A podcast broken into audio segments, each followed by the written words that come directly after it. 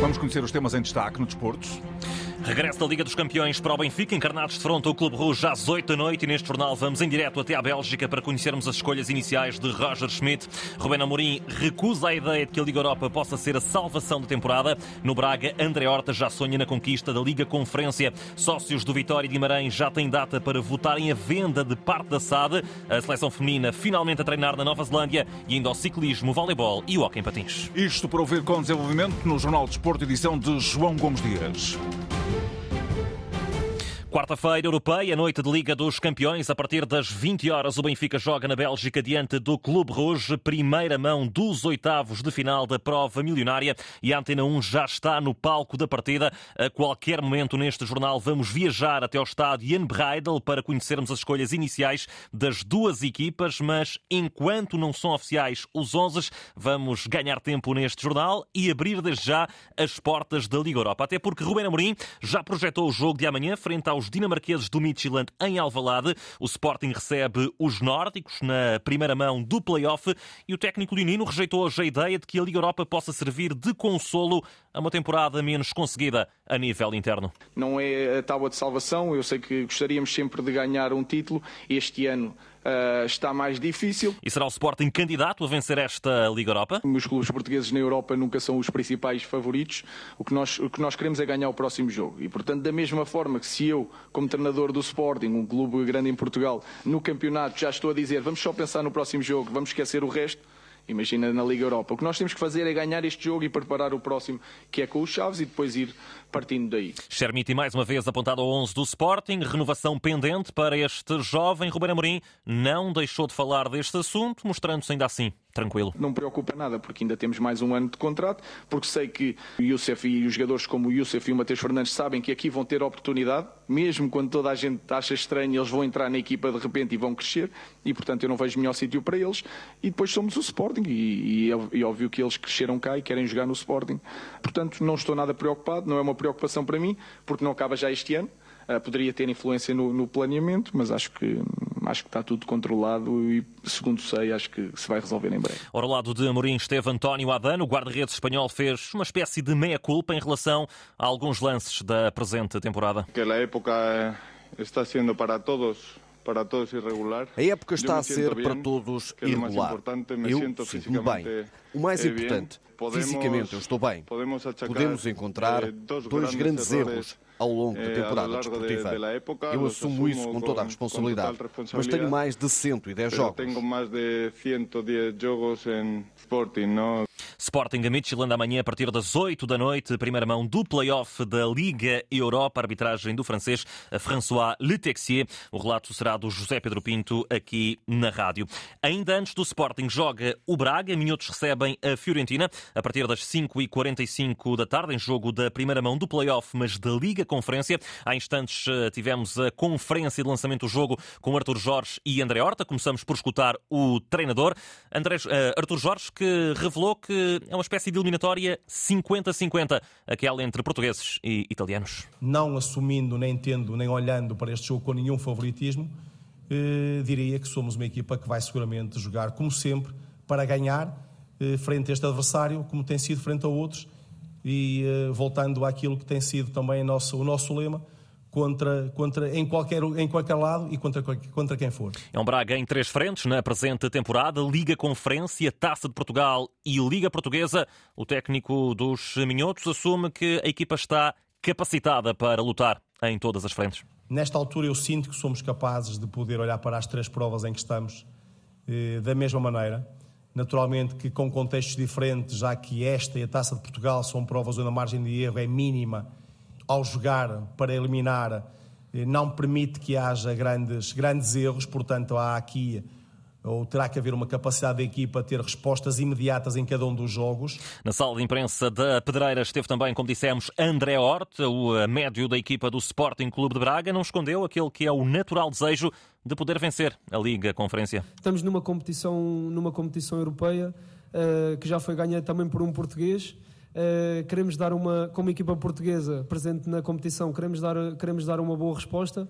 Obviamente que temos todos as nossas expectativas e o que é que podemos fazer nesta, nesta competição, mas o nosso pensamento, e isso posso garantir, no balneário nós só pensamos no, no jogo da manhã e na, e na Fiorentina. Braga-Fiorentina, amanhã na Pedreira às 5h45 da tarde, primeira mão do play-off da Liga Conferência. A arbitragem será do espanhol Carlos Del Cerro Grande, uma vez que o árbitro que estava primeiramente designado, um juiz esloveno com problemas de ligação a Portugal no voo, acabou por ser substituído por Del Cerro Grande. Uma coisa é certa, será o Carlos Reabreu a relatar esta partida amanhã, recorda, a partir das 5h45 da tarde. Voltamos à Liga dos Campeões. Recordo que a qualquer momento vamos eh, conhecer, eh, acreditamos nós, se a tempo útil deste jornal, os 11 de Benfica e de Clube Rouge para esse jogo dos oitavos de final da Liga Milionária. Ora, sobre esta partida, falou hoje a Antena 1 Jonas, o antigo avançado do Benfica, entrevistado pelo jornalista Walter Madureira, diz que os encarnados são claramente favoritos diante do conjunto belga. Contra o Bruges, o Benfica é grande favorito, claro que sabendo das dificuldades, mas o Benfica, no meu ponto de vista, é muito mais time, tem muito mais história, mas, como eu disse, é Champions, o Bruges chegou nas oitavas por méritos, né? Agora, nas quartas de finais, a gente sabe que aí você começa a estreitar e começa a ter grandes equipes pela frente. Não que o Bruges não seja, mas a gente sabe as diferenças que tem, né? Nessas etapas. Então, acho que não tem que fazer alguma previsão para além das oitavas de final. Benfica favorito nos oitavos de final e Rui Costa, o presidente dos Encarnados, já fala inclusivamente chegar à final da competição? É normal que o Benfica sonhe com, a final, com, uma final europeia, porque o Benfica é um dos maiores clubes do mundo e um dos maiores clubes do mundo tem que ambicionar uma final europeia e, portanto, sabemos as dificuldades que é para lá chegar, mas também sabemos o sonho que temos todos nós benfiquistas e, portanto, lutar por isso. Rui Costa, aqui em declarações à Sport TV. Recordo, daqui a pouco vamos até Bruges, na Bélgica, onde se joga esta partida da primeira mão dos oitavos da Liga dos Campeões. A partir das 8 da noite, hoje temos mais um encontro. Será eh, na Alemanha Alemanha, o Borussia Dortmund a receber a equipa do Chelsea. Ora, ainda no futebol internacional, destaque para as ligas inglesa e espanhola. No país vizinho, o Real Madrid recebe o Elche a partir das sete e meia da tarde. Já na Premier League, jogo grande a partir das oito da noite com o líder Arsenal a defrontar o Manchester City. No Porto, onda de lesões sem fim à vista. Ao todo são oito jogadores ausentes na preparação de Sérgio Conceição para o jogo de sábado diante do Rio Ave. Os Dragões recebem os Vilacondenses em jogo da vigésima primeira jornada, o último compromisso antes da viagem para Milão, onde na próxima quarta-feira a equipa defronta o Inter na Liga dos Campeões. Os sócios do Vitória de Guimarães vão discutir a venda de 46% das ações da SAD em Assembleia Geral, marcada para dia 3 de março. Ora, tudo isto acontece depois do fundo V-Sports, que lidera os ingleses do Aston Villa, ter mostrado interesse em adquirir quase metade das ações da SAD Vimaranense, numa proposta que deve ascender aos 5 milhões e meio de euros. Fran Navarro foi eleito o melhor avançado do campeonato nos meses de dezembro e janeiro. O espanhol marcou 4 golos nesse período e ainda somou mais uma assistência. Agora, o reconhecimento de todos os treinadores, Fran Navarro agradeceu a, aos órgãos de comunicação do Clube Gilista. Este prémio a mim me faz muita ilusão, porque afinal é, é o primeiro que este prémio deixa muito feliz, afinal é o primeiro que consigo, até porque a Liga Portuguesa tem excelentes avançados e receber esta distinção motiva-me tanto mais que a escolha foi feita pelos treinadores e isso é muito bom. É sinal do trabalho que tenho feito aqui. Vir para Barcelos foi a melhor decisão na minha carreira. Estou muito feliz por jogar aqui e por isso agradeço ao clube. Em minha carreira, estou muito, muito feliz de, de estar aqui de, e, bueno, e, e ao clube darle, darle as graças outra vez. Fran Navarro em declarações disponibilizadas pelo Gil Vicente. Depois de um ciclone, e de um sismo, a seleção feminina de Portugal treina hoje finalmente pela primeira vez na Nova Zelândia, onde prepara o decisivo playoff de apuramento para a fase final do Campeonato do Mundo. Jogo marcado para 22 de fevereiro, diante da Tailândia ou dos Camarões. Mas antes, há jogo teste, já na próxima sexta-feira, com a seleção local, a da Nova Zelândia, um duelo que é importante na leitura de Diana Silva. Ela hoje foi a porta-voz do grupo português. O nosso foco agora é para o primeiro jogo, acho que é, é uma vantagem muito grande para nós podermos nos preparar uh, contra a Nova Zelândia e, e depois pensar no no, jogo do playoff, que, que esse é o decisivo. Vai ser um jogo difícil, quer seja contra a Tailândia ou contra os Camarões, ambas têm os seus pontos fortes uh, e todas querem ganhar, e por isso acho que vai ser um jogo sempre muito competitivo, com qualquer que seja a seleção.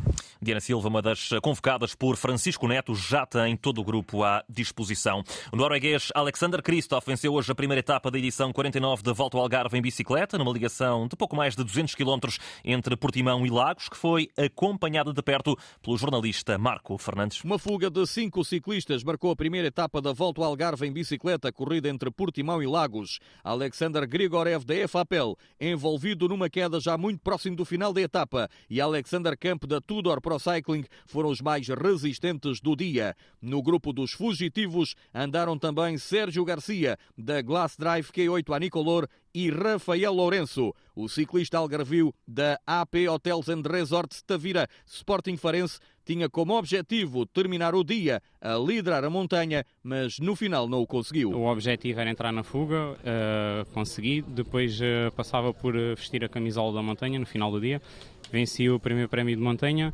mas depois não consegui vencer no segundo e, e no fim a classificação não, não me permite vestir a camisola, não foi mal, mas uh, fiquei, ficava à espera de um bocadinho mais, mas faltam mais quatro dias e vamos continuar a tentar. Quem no final vestiu a camisola azul foi António Ferreira, da Kelly Simoldes. Tínhamos o objetivo de conseguir estar presente com alguém na fuga, acabei por conseguir engatar, depois de conseguir uh, entrar na fuga, o objetivo era lutar por uma classificação secundária e foi isso que consegui fazer. Na chegada a Lagos, como se previa, a vitória na etapa foi discutida no sprint final. Alexander Christoph da UNOX foi o mais rápido e por esse motivo sai amanhã de amarelo para a segunda etapa que liga Sagres ao Alto da Foia na distância de 186 1,3 km. Marco Fernandes vai acompanhar todos os quilómetros da Algarvia que se estende até ao próximo domingo. O prometido é devido. Vamos até Bruges, na Bélgica, ao contacto do enviado especial da Antena Nuno Matos. Nuno, muito uh, boa tarde. Já é possível avançar, acredito, com as escolhas de Roger Schmidt para esse encontro da primeira mão dos oitavos da Liga dos Campeões. Assim mesmo, João Gomes Dias, o quer dizer que Roger Schmidt avança para duas alterações no 11 do Benfica, nem Neres nem Guedes. Há Rafa e Gonçalo Ramos. As novidades no 11 do Benfica, portanto, recuperados. A aposta em Rafa e Gonçalo Ramos, que ficaram fora das opções das águias nas últimas partidas. O Benfica frente à equipa do Clube Bruges da Bélgica. Vai jogar de início com Vlaco Dimos, Bá, Nico Otamendi, António Silva e Alex Grimaldo, Florentino Luiz e Chiquinho. João Mário Auschnitz, ainda Rafa e Gonçalo Ramos. A equipa do Clube Bruges da Bélgica, Mignolet, uh, uh, Mata, o angolano Mata na lateral direita, Jack Andrew, o escocês, ao lado de uh, Brandon Mikala e à esquerda Bjorn Mayer. Depois o duplo pivô Onyedika ao lado de Denis Odoi, já que Ritz foi preterido pelo treinador inglês Scott Parker. Ainda a estrela da equipa, Hans Van Aken. Eh, também eh, Buchanan, ainda Noah eh, Kamal Soa é o homem mais adiantado, o que quer dizer que nem Ferran Jutgla, nem Ferran Jutgla, o jogador catalão que veio do Barcelona para o Bruges, nem também o ucraniano ex-Benfica Yaramchuk. Duas alterações em cada equipa para esta partida da primeira mão dos oitavos de final da Liga dos Campeões. Estamos no velhinho Jens Breidler com 6 graus de temperatura. Está frio, algum vento, o relevado em bom estado. Eh, são esperados 25 eh, mil espectadores, entre 25 a 30 mil espectadores. Eh, mas, segundo a indicação que temos, e segundo essa previsão, o estádio pode não encher e vão estar aqui entre os 1.500 e 1.700 adeptos do Benfica. Esta, esta é a primeira vez, João Gomes Dias, que as duas equipas se vão defrontar. O Benfica já jogou 11 vezes na Bélgica. O saldo está equilibrado: quatro vitórias, quatro empates e ainda eh, quatro vitórias, desculpa, quatro derrotas e três empates eh, do Benfica aqui em terras belgas. O árbitro é o italiano David Massa. A bola vai começar a rolar então a partir das 8 da noite, hora de Portugal, 9 da noite eh, na Bélgica. E mais uma vez recordando, nem Neres, nem Gonçalo Guedes, Rafa e Gonçalo Ramos entram nas opções de início do treinador alemão Roger Schmidt. 11 em primeira mão de Roger Schmidt, aqui dados pelo enviado especial da Antena 1 a Nuno Matos à Bélgica. Vai relatar a partida entre o Clube Rouge e o Benfica a partir das 8 da noite. Notas finais eh, nesta edição. No voleibol, a Fonte Bastardo tem esta noite um encontro decisivo na Taça de Challenge. Os açorianos recebem o Maccabi Tel Aviv na segunda mão das meias finais. Recordo que perderam na primeira mão por 3-1 em Israel. O jogo é às 9h30 da noite. No Hockey em Patins, alguns jogos do Campeonato Nacional hoje. Benfica Oliveirense às 8 da noite. O Sporting recebe o Valongo às 9. À mesma hora, o Porto joga na casa do Famalicense. E no basquetebol, jornada 21, também Campeonato Nacional, às 7 da tarde, Cabo Madeira Sporting, às 9 e meia da noite. Lusitânia, Futebol Clube do Porto. João Gomes Dias, o desporto na Antena 1 e RDP África, atualidade em permanência na internet em desporto.rtp.pt.